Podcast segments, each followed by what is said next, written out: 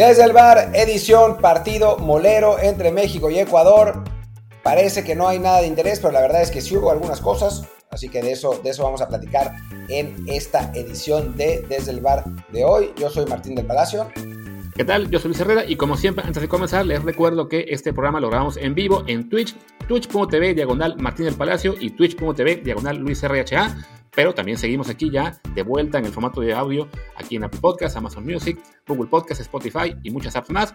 Aquí seguimos ya sacando el episodio normal eh, dos, tres veces a la semana y también los matutinos que ya regresaron, eso sí, en exclusiva para el formato audio. Así que por favor, suscríbanse si no lo han hecho ya y también sigan los canales de Twitch para vernos en vivo, por lo general a mediodía, de lunes a jueves, casi todos los días. Aquí estamos grabando el podcast por lo general. Así que pues venga, empecemos Martín, pues con la selección que ayer este grupo eh, armado al vapor eh, de jugadores jóvenes, pues pierde 2 a 3 contra un Ecuador también armado al vapor, jugadores jóvenes, un juego, digamos, entretenido. Yo no lo veo como un gran parámetro para analizar a los jugadores, pero bueno, al menos el juego estuvo divertido y algunos mostraron buenas cosas, ¿no? No, obviamente no es un gran parámetro, o sea, eso, eso creo que está claro, ¿no? O sea, estamos todos, todos en la misma. Pero bueno, para lo que sirve un amistoso, me parece que fue un juego útil, ¿no? O sea, se le dio la oportunidad a varios, a varios futbolistas que no lo habían tenido eh, de jugar de selección mayor. Hubo un par, uno sobre todo, que me parece que la aprovechó muy cabalmente y que, que dejó su nombre eh, escrito ya en claro como para pedir una oportunidad de verdad en, la selección mayor.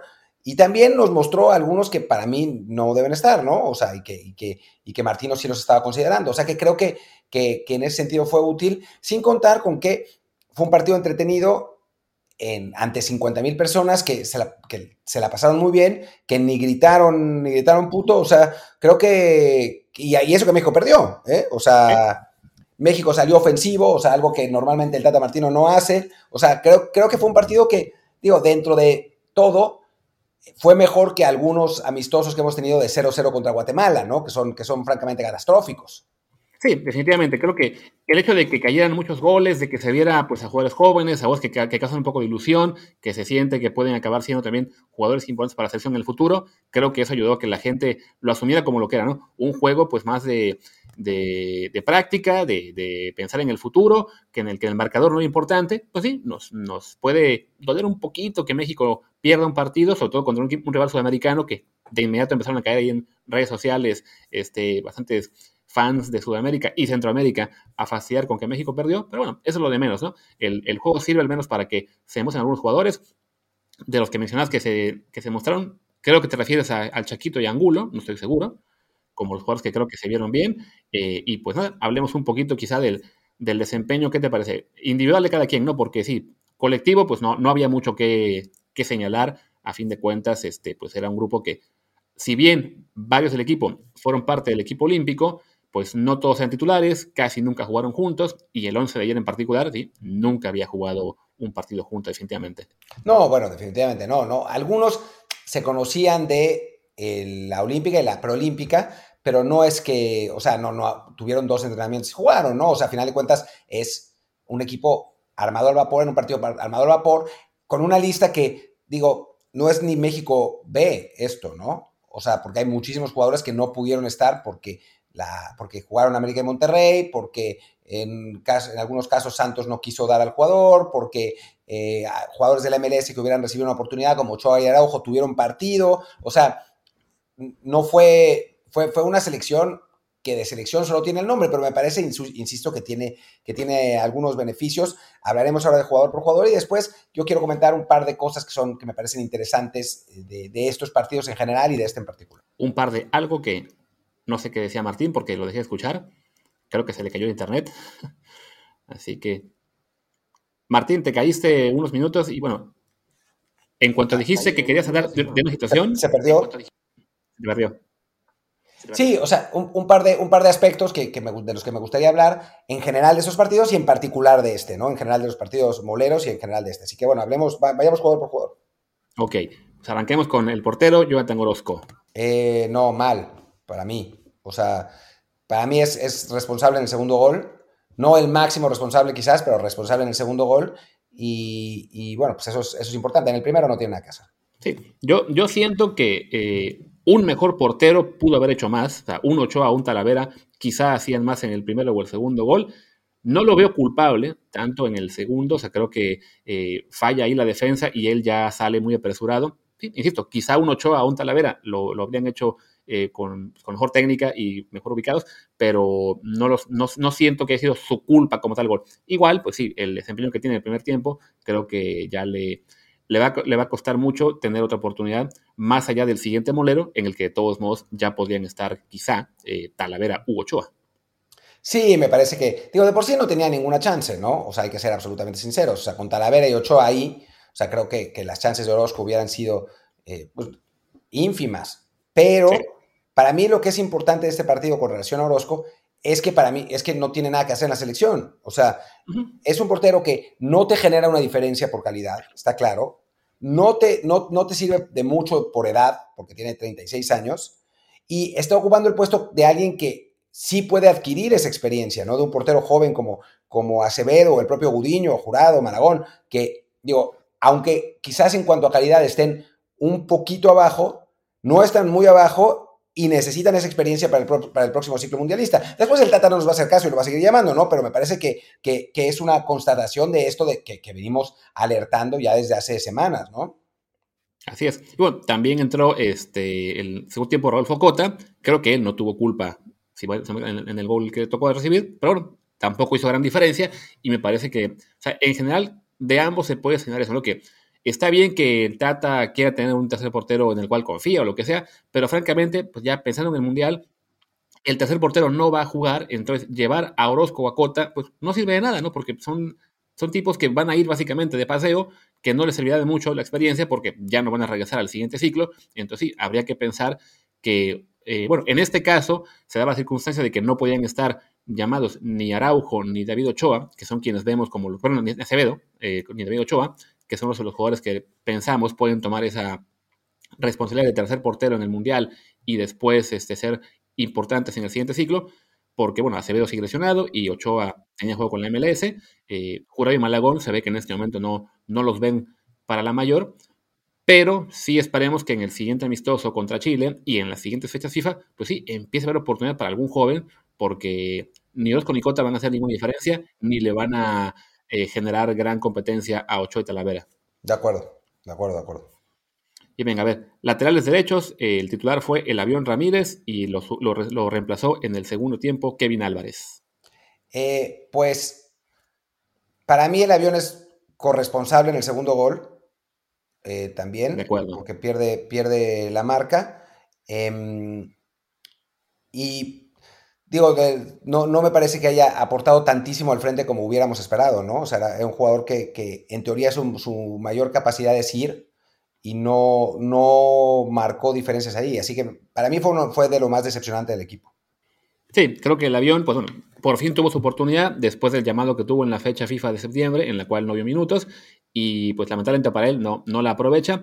Cuando entra Kevin Álvarez, no siento que haga gran diferencia, tampoco eh, tuvo culpa en ningún gol, así que por lo menos ahí no, no queda marcado, pero creo que pues se sigue mostrando que la lateral derecha es de esos puestos débiles en los cuales México está pues desesperado por encontrar ya a un referente. Creo que en este momento ya Jorge Sánchez empieza a tomar un poquito de ventaja y bueno, habrá que ver si cuando llegue la oportunidad para Julián Araujo, que supongo será en la fecha FIFA de, bueno, no, en el amistoso modelo de diciembre contra Chile, eh, pues seguirá la pelea en ese puesto, ¿no? Porque nadie convence de momento. No, no, nadie convence y, creo que, ya, ya, lo hablaremos un poco más adelante, bueno, no lo hablaremos, lo puedo decir ahora, aunque bueno, en fin, creo que si algo dejó claro este amistoso fue que no hay demasiadas alternativas en la defensa. O sea, nos quejamos de Araujo, nos quejamos de Gallardo, nos quejamos del Chaca, nos quejamos de Jorge Sánchez, pero es que los que están abajo no están, o sea, no, no están todavía al nivel. O sea, lo que tenemos en los titulares pues, es todavía lo mejor en México. No hay como muchísimos lugares de donde sacar alternativas, ¿no? O sea, obviamente están Arteaga, que se debería estar, y Araujo, al que deberán probar en algún momento, pero por lo pronto lo que tenemos es lo que hay, ¿no? Sí, no, en el chat, por ejemplo, veo que ahora Samuel Sá dice que Kevin Álvarez es mejor que el Chaca, pero no ha dado ninguna prueba de que lo sea en este momento y con, en su juego de ayer tampoco fue así. y recordemos que se quedó fuera de los Olímpicos porque perdió la competencia contra Loroña y con José, Sánchez. Este, también decía por aquí Cristian que si a este paso el Cato Domínguez se da al derecho. Digo, pues suena loco, pero a fin de cuentas le han abierto la posibilidad al Cata, siendo un jugador veterano, porque no ha habido gente que se, que se lo gane, ¿no? Entonces sí, al Tata le toca seguir probando con, con Chaca, con Jorge, con Araujo cuando le dé la oportunidad, porque nadie se ha ganado el, sitio, ¿no? O sea, los, los jóvenes, eh, ni Loroña ni Kevin Álvarez han dado muestras de que sean realmente unos jugadores que pueden hacer gran diferencia, ¿no? sé que a muchos les causa ilusión verlos y que pueden llegar a ser en el futuro buenos jugadores, quizá, pero hoy no hay nadie que te diga este debe ser el, lateral, ¿no? O sea, depende mucho también de las filas de cada quien, ¿no? Los fans de la América dirán que Jorge Sánchez, los de las Chivas, como no tienen en su equipo, dirán que no, Jorge no, mejor el Chaca o Julián o el que sea. En este momento nadie se ha ganado la, titularidad y pues vamos a seguir seguramente viendo pruebas. Sí, sí, sí, de, acuerdo, de acuerdo. Em, hablemos, hablemos si quieres de los centrales. Sí, que fue un. Pensábamos que iba a ser ahí una rotación. Me comentaban durante el, el partido que, bueno, que hoy jueves hay un Atlas contra Tijuana, entonces se podía dar el caso de que Angulo saliera al medio tiempo para que entrara Víctor Guzmán y así ambos jugaran medio tiempo nada más y pudieran viajar a jugar el partido de Liga MX eh, este mismo jueves. Pues al final no jugó Víctor Guzmán un solo minuto, acabaron jugando Angulo y Jared Ortega los 90 minutos y creo que ahí sí vimos un contraste marcado, ¿no? Sí, sí, sí. Eh, sí, me parece que, que, bueno, pues lo, lo que habíamos comentado, ¿no? O sea, como que todavía no hay... Eh, perdón, güey, perdón, voy a tener que interrumpir dos minutos esto, porque me está llegando algo muy importante. Perdón que, que paremos. Vale. Pues interrumpimos. Algunos de ustedes que estén escuchando este podcast eh, solamente habrán notado una pausa de un segundo, otros un comercial. En realidad, han pasado unos 20, 25 minutos desde que Martín me pidió interrumpir, entonces si decimos algo que no, que ya dijimos o, que por lo menos nos saltamos algo, pues por eso, porque hubo que hacer pausa porque Martín, pues le entró al, al parecer ahí creo que un retortijón o no sé qué. ¿Qué pasó, Martín? No, tuvo una junta, una junta de otra cosa que era muy importante y que se me olvidó, se me olvidó su existencia. Así es. Pero bueno, pues ya, ya hablamos de los porteros, de los laterales derechos y empezamos con los centrales. Alcancé a comentar que me pareció que sí había una diferencia marcada en el desempeño que vimos entre Angulo y Jared Ortega. Sí, me parece que sí, ¿no? O sea, creo que Angulo demostró que, pues todo el proceso de selección que trae, ¿no? A pesar de ser más joven, creo que, y es, es otro de los puntos que, que, ponía en mi columna de OneFootball, que el, el, estar en selección te da ya unas tablas que, que te permiten en un nivel de confianza, de conocimiento del entorno, de, todo eso, estar un paso adelante, ¿no? Y me parece que eso es lo que, lo que le pasó a Jared, que pierde la marca por completo en el segundo gol, ¿no? Eh, y, en el tercer gol, ya no me acuerdo si el segundo o el tercero, eh, y que, bueno, pues a, partir de ahí es que, es que se genera, ¿no? Angulo me parece que fue de lo más, de lo más destacado en el equipo y, la y tiene la posibilidad de meterse a una convocatoria de selección mayor-mayor, aunque creo que todavía no a la altura de eh, de los jugadores titulares, ¿no? Sí, justo ayer mencionaba en el partido, en la, narración, creo que fue en la de tuve, en la que me tocó escuchar, que bueno, que al ser él un central por izquierda, eh, pues ahí se le abre la puerta para, para, para, pelear el puesto con Moreno, que pues por ser veterano, digamos que ya genera algunas dudas, y con Johan Vázquez, que creo que él sí tiene seguro que ve el Mundial. Entonces sí, creo que lo, que lo que mostró ayer sí da para eso, ¿no? Para por lo menos tener la oportunidad, también el hecho de que es un jugador polivalente, que puede jugar como central por izquierda o como lateral, como hicieron tanto él como Johan en, los Olímpicos, eh, le abre esa, esa chance. Coincido contigo que, bueno, lo de ayer fue una buena muestra de su parte, de todos modos le va a costar mucho eh, ganarse un sitio ya en las listas finales, pero bueno, por lo menos creo que él sí aprovechó para levantar la mano y decir, hey, aquí estoy, denme una chance de ir a la siguiente convocatoria ya con la selección de verdad, ¿no? Sí, exacto. O sea, creo que, es eso, un pasito, pero un pasito, ¿no? No un pasote, ¿no? Ya, ya no va a faltar quien diga, hay que convocarlo en este momento y que sea titular. Pasito a pasito, ¿no? Pero bueno, a final de cuentas, creo que de, esos pasitos se forman los, los, los jugadores importantes en selección a final de cuentas, ¿no? Sí, y el que dio un pasito para atrás, que tampoco implica que ya haya que borrarlo de cualquier este, convocatoria futura en partidos de ese estilo, es Jared Ortega, que bueno, ayer eh, fue responsable en el tercer gol, en general no tuvo un buen partido.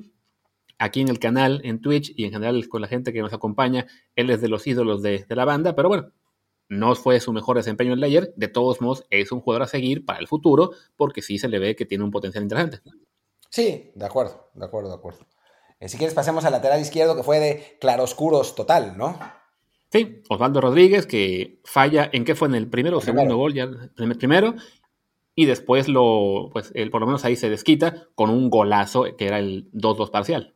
Golazo. Me parece que, que la actuación es más negativa que positiva, porque el golazo es circunstancial, ¿no? O sea, a final de cuentas, digo, te puede pasar eso y, claro, o sea, se, reconoce y él lo va a recordar toda su vida, golazo con la selección, así, ¿no? Pero el error es un error de fundamentos importante, ¿no? Es un desteje sin presión que tira al centro, eh, que regala en, al minuto 2 del partido y es un jugador que él sí ya tiene experiencia en selección y no solo eso, sino que ya jugó un partido eliminatorio con selección. O sea, es el tipo de futbolistas sobre los que uno se quiere apoyar eh, cuando en, partidos de estos con tantos debutantes. Lamentablemente, pues, pues falló y creo que eso hace que, que, pues, que se extrañe más Arteaga, ¿no? Sí, definitivamente. Creo que ya, o sea, Gallardo en este momento le ha abierto la, puesta, le ha abierto la puerta perdón, a otros laterales izquierdos para que peleen por el puesto. Osvaldo es el que ha recibido oportunidades, tanto en la fecha FIFA anterior, que fue el que jugó el partido contra El Salvador, y ahora le toca repetir ante, ante Ecuador. Y sí, le, queda el buen recuerdo del gol que metió, pero en desempeño, en su posición como tal, la verdad es que sí, están todos pidiendo a gritos que llamen a Arteaga, que en este momento pasa por mucho mejor forma futbolística. Güey, me vas a matar, pero tengo otra llamada, un segundo. Cuá, cuá, cuá, cuá. A ver, puse a, Martín en mute para mientras yo hablar un poquito en lo que él acaba su llamada. Ya mejor se salió de la, de la, de la pantalla. Bueno, de, esos episodios del programa que sí acaban siendo eh, de locura. Eh, aprovecho para conectar aquí un par de puntos del chat. Decían por aquí, bueno, que si Acevedo se va Chivas, a JB, les decíamos que no le vemos mucho sentido porque Chivas no tiene dinero y además Gudiño aparentemente está jugando mejor. Y por otro lado, Samuel preguntaba que si Angulote podría entrar en la próxima convocatoria por la expulsión de Araujo. El detalle es que la expulsión de Araujo pues le va a dejar fuera de un partido. Entonces, este, y la fecha FIFA son qué? Son dos, ¿no? Por lo, o tres incluso. No, son dos nada más.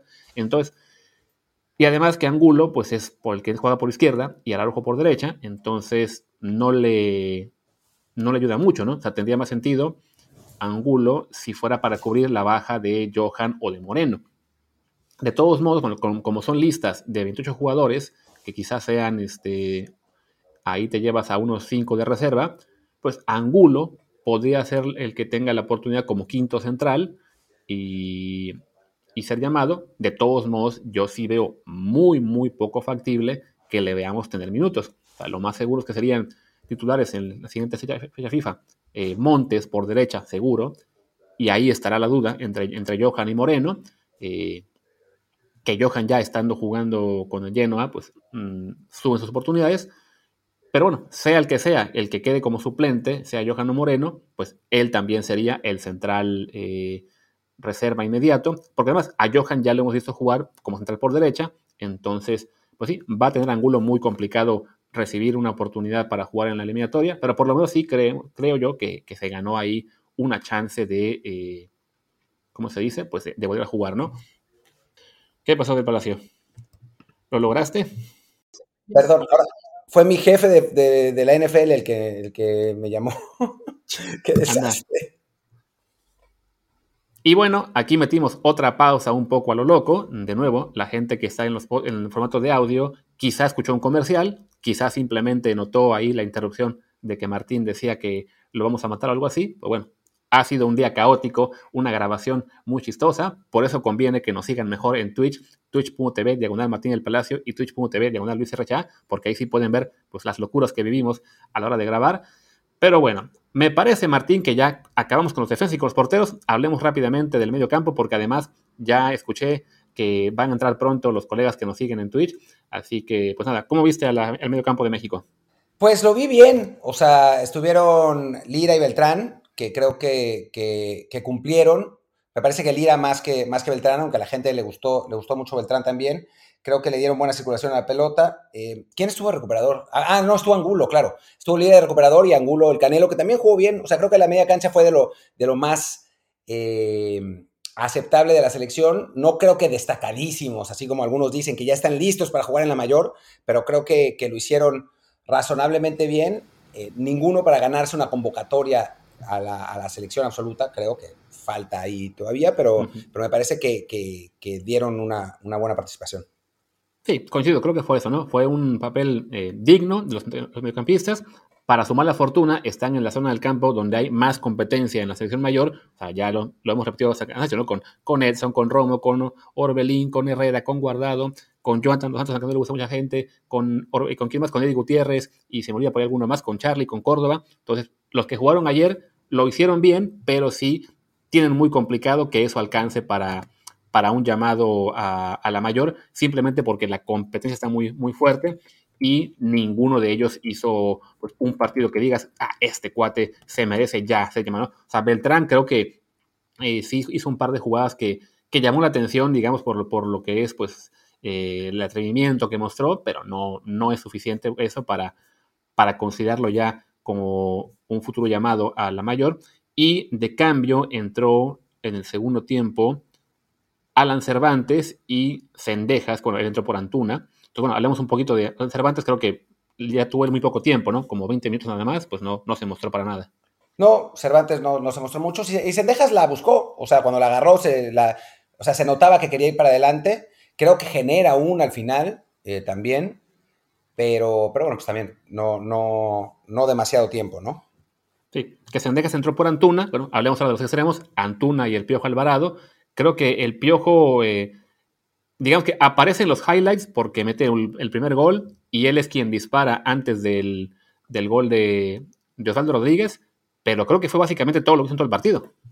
Sí, aunque yo sí le, sí le noté más personalidad, ¿eh? O sea, como como mostrándose más de lo que estaba haciendo en los últimos partidos de, de selección y la sub-23, que estaba completamente desaparecido. O sea, sí creo que el haber jugado en, selección mayor antes y, los Olímpicos y toda esa historia le ha permitido tener un poco más de personalidad en un partido así. O sea, se notó que era, que era un jugador de, experiencia. Esperaba más de Antuna, de hecho. O sea, porque Antuna no solamente ha jugado en selección, sino ha jugado mucho en selección, ¿no? es un jugador que, que es de la confianza de Martino, ha sido titular en, momentos importantes y creo que era uno de esos partidos donde él tenía que haber eh, tomado las riendas del partido y me parece que no lo hizo. Aunque también sus características pues no, no dan para eso, ¿no?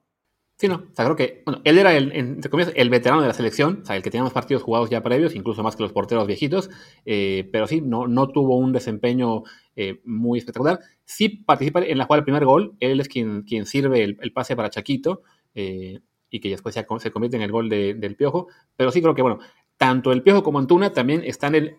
Ellos que sí han tenido portes con la mayor, también los veo en peligro de irse cayendo de la lista final, también por el tema de la competencia. Ellos compiten contra Chucky, contra Tecatito, contra Diego Laines, contra Alexis Vega, que anda igual en plan ascendente, contra Orbelín, que es el, el comodín de la, del medio campo y los extremos. Entonces, pues, ayer no dieron realmente eh, muchos motivos para pensar van a recibir muchas oportunidades en la siguiente fecha FIFA. No, que el, piojo ya se cayó. O sea, el piojo me parece que está claro que ya se cayó. O sea, el que, el que todavía no se ha caído es Antuna, pero sí ha perdido protagonismo, el protagonismo que tenía el año pasado. O sea, me parece que ya no es un jugador que, que, que a Martino le llene tanto el ojo como lo hacía al principio de su, de su época, ¿no? Que Antuna fue una de las grandes sorpresas, tuvo esa Copa Oro donde eh, metió un montón de goles y fue importante y eso, ¿no? Ahora creo que ya no es, no es ese mismo futbolista. Sí, definitivamente. Y bueno, ahí comentamos que entró Cendejas por, por Antuna, ya mencionaste un poquito lo que hizo, no, no creo que haya que mencionar nada más. Y bueno, por último, uno de los que sí aprovechó más o menos la oportunidad, Chaquito Jiménez, que fue el titular, eh, jugó 67 minutos, después le, le, reemplazó el Mundo Aguirre. Y bueno, creo que Chaquito, él, de hecho, él participó en ambos goles, ¿no? En el primero, eh, muy bien él, al, por un segundo, bueno, uno, pide penal, se da cuenta de que, de que tiene el balón todavía, eh, pues ahí al pie, entonces le da el servicio al, al Piojo Alvarado.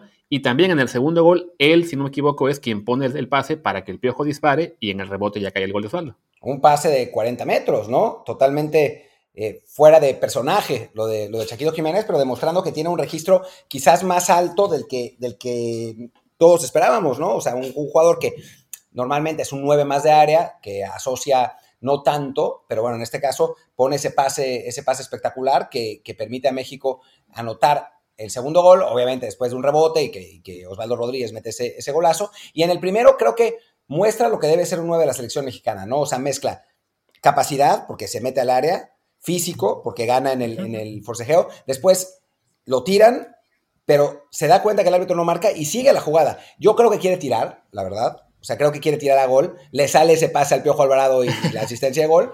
Pero, pero creo que, muy bien en ese sentido eh, Chaquito, ¿no? Un jugador que, que, que, que si alguien aprovechó la oportunidad, creo que fue él. Sí, creo que para él igual está, está complicada la competencia en la, mayor porque, bueno, están ahí ya como fijos Raúl Jiménez, Funes Mori y Henry Martín, entonces no la tiene fácil eh, ganarse un lugar en las convocatorias. Su pelea creo va a acabar siendo con Henry Martín, me parece que el Tata tiene ya más visto a Funes Mori como el segundo delantero, pero de todos modos, pues sí, es complicado para Chaquito. De los jóvenes en general es el que sí está mostrándose en este momento en mejor forma, entonces sí sería bueno que pues que logre meterse, que se logre colar, sobre todo pensando de aquí a un año que ya esté pues más desarrollado, que tenga más goles en primera, que esté pues más confiado y sí se, se vuelva ese tercer delantero al que podamos llevar a Qatar, quizá no a jugar mucho, pero sí ya a prepararse para ser probablemente el referente en el siguiente ciclo. Pues lo que hizo Raúl en 2014, ¿no? Que que fue, jugó un ratito contra Brasil, tuvo ese, disparo, eh, no, no, participó muchísimo, pero bueno, ganó, ganó la experiencia que sin duda le fue muy importante para, para lo que después viene en Europa, ¿no? O sea, creo que, que, eso sería muy bueno para Chaquito y con la idea también de que se vaya a Europa lo más pronto posible, pese a que Tata Martino sigue intentando torpedear las aspiraciones de nuestros jugadores, ¿no? Sí, no, o sea, cuando salió con eso de que no, yo quiero que se vayan consolidados, saqué la estadística en Twitter de, desde que él llegó a la selección, uno, se fue consolidado, que fue Edson Álvarez, y tampoco es que fuera ya un jugador eh, veterano de gran eh, palmarés, y se han regresado ocho desde Europa a México o a la MLS, lo cual te dice, bueno, ese, ayer que me preguntaba, pero bueno, ¿qué tiene que ver lo que se trata? Es que cuando el técnico de la selección te está diciendo, no, no hace falta que vayas a Europa, pues le quita un poco el hambre a varios jugadores, ¿no? O sea, al contrario, es de, ¿sabes qué? Hay que decirles, váyanse a competir a donde puedan a, las mejores ligas, aunque les cueste, ¿no? Aunque pasen un momento difícil como ahora Macías en el Getafe, que realmente le está yendo mal, aunque se pasen un rato en la banca como Gerardo Arteaga o como Edson Álvarez, que, no, que también que les toque vivir cuestiones de vida difíciles, pero al fin de cuentas los hará mejores jugadores. Y sí, esta actitud del técnico de la sesión de que no, no, quédense al consolidarse en México, me parece terrible, pero bueno, ya nos estamos desviando y también sé que tenemos ya muy poco tiempo para acabar el programa. Así que, bueno, solo queda apuntar que eh, la selección tiene fecha FIFA en noviembre, jugará contra Estados Unidos y Canadá de visitante, y luego un amistoso modelo más en, diciembre contra Chile, que se va a jugar la misma semana de la final del torneo Apertura. Entonces, dependiendo de quién llegue a la final, no se podrá contar con jugadores de ese club, pero por lo menos la lista en sí debería ser un poquito más este, eh, seria que la de ayer. Sí, sin duda. Creo que, que, por lo menos no va a haber tantos partidos al mismo tiempo, así que vamos a tener a, a, varios jugadores más y ojalá que, algunos de estos que hayan participado pues sobrevivan, ¿no? Y que no sean los porteros, ¿no? Que sean otros los que, los que sobrevivan, que haya tres o cuatro para que haya servido todavía de más este, este partido. Perfecto. Pues venga, vamos cerrando el podcast de una vez. Yo soy Luis Herrera, mi Twitter es arroba Luis RHA. Yo soy Martín del Palacio, mi Twitter es arroba Martín DELP y el del podcast es desde el bar pod, desde el bar POD. Muchísimas gracias y hasta la próxima. Chao.